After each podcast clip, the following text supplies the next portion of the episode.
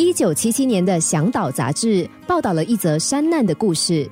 有一个人遭遇到暴风雪，迷失方向。由于他的穿着装备没有办法抵挡风雪，以致手脚开始僵硬。他知道自己时间不多了。结果他遇到另一个和他遭遇相同的人，几乎冻死在路边。他立刻脱下湿手套，跪在那个人身边按摩他的手脚。那人开始有了反应。最后，他们俩合力找到避难处。之后，别人告诉他，他救别人，其实也救了自己。他原本手脚僵硬麻木，就是因为替对方按摩而消失的。善心是从不损失的投资。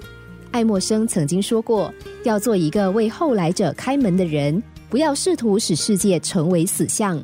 此生最美妙的报偿，就是凡真心帮助他人的人，没有不帮到自己的。施比受更有福。帮助需要帮助的人，其实对施者更有益处。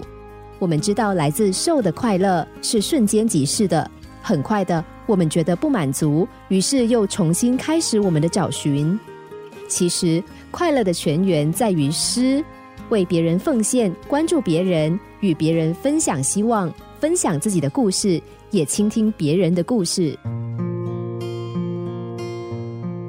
人人互相关怀，可以治疗彼此的伤痛，就好像印度谚语说的：“帮助你的兄弟划船过河吧。”喏，瞧，你自己不也过河了？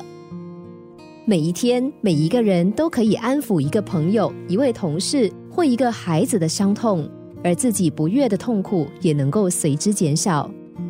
爱是一种慰藉，爱别人能够让我们觉得更有意义。今天我们愿意为贫困潦倒的朋友伸出援手，这么做也将为我们的人生注入新的生命。将来回顾你的人生，你会发现那些值得怀念的时刻，都是你为他人付出的时刻。付出就像山谷的回音一样，你付出什么就回来什么。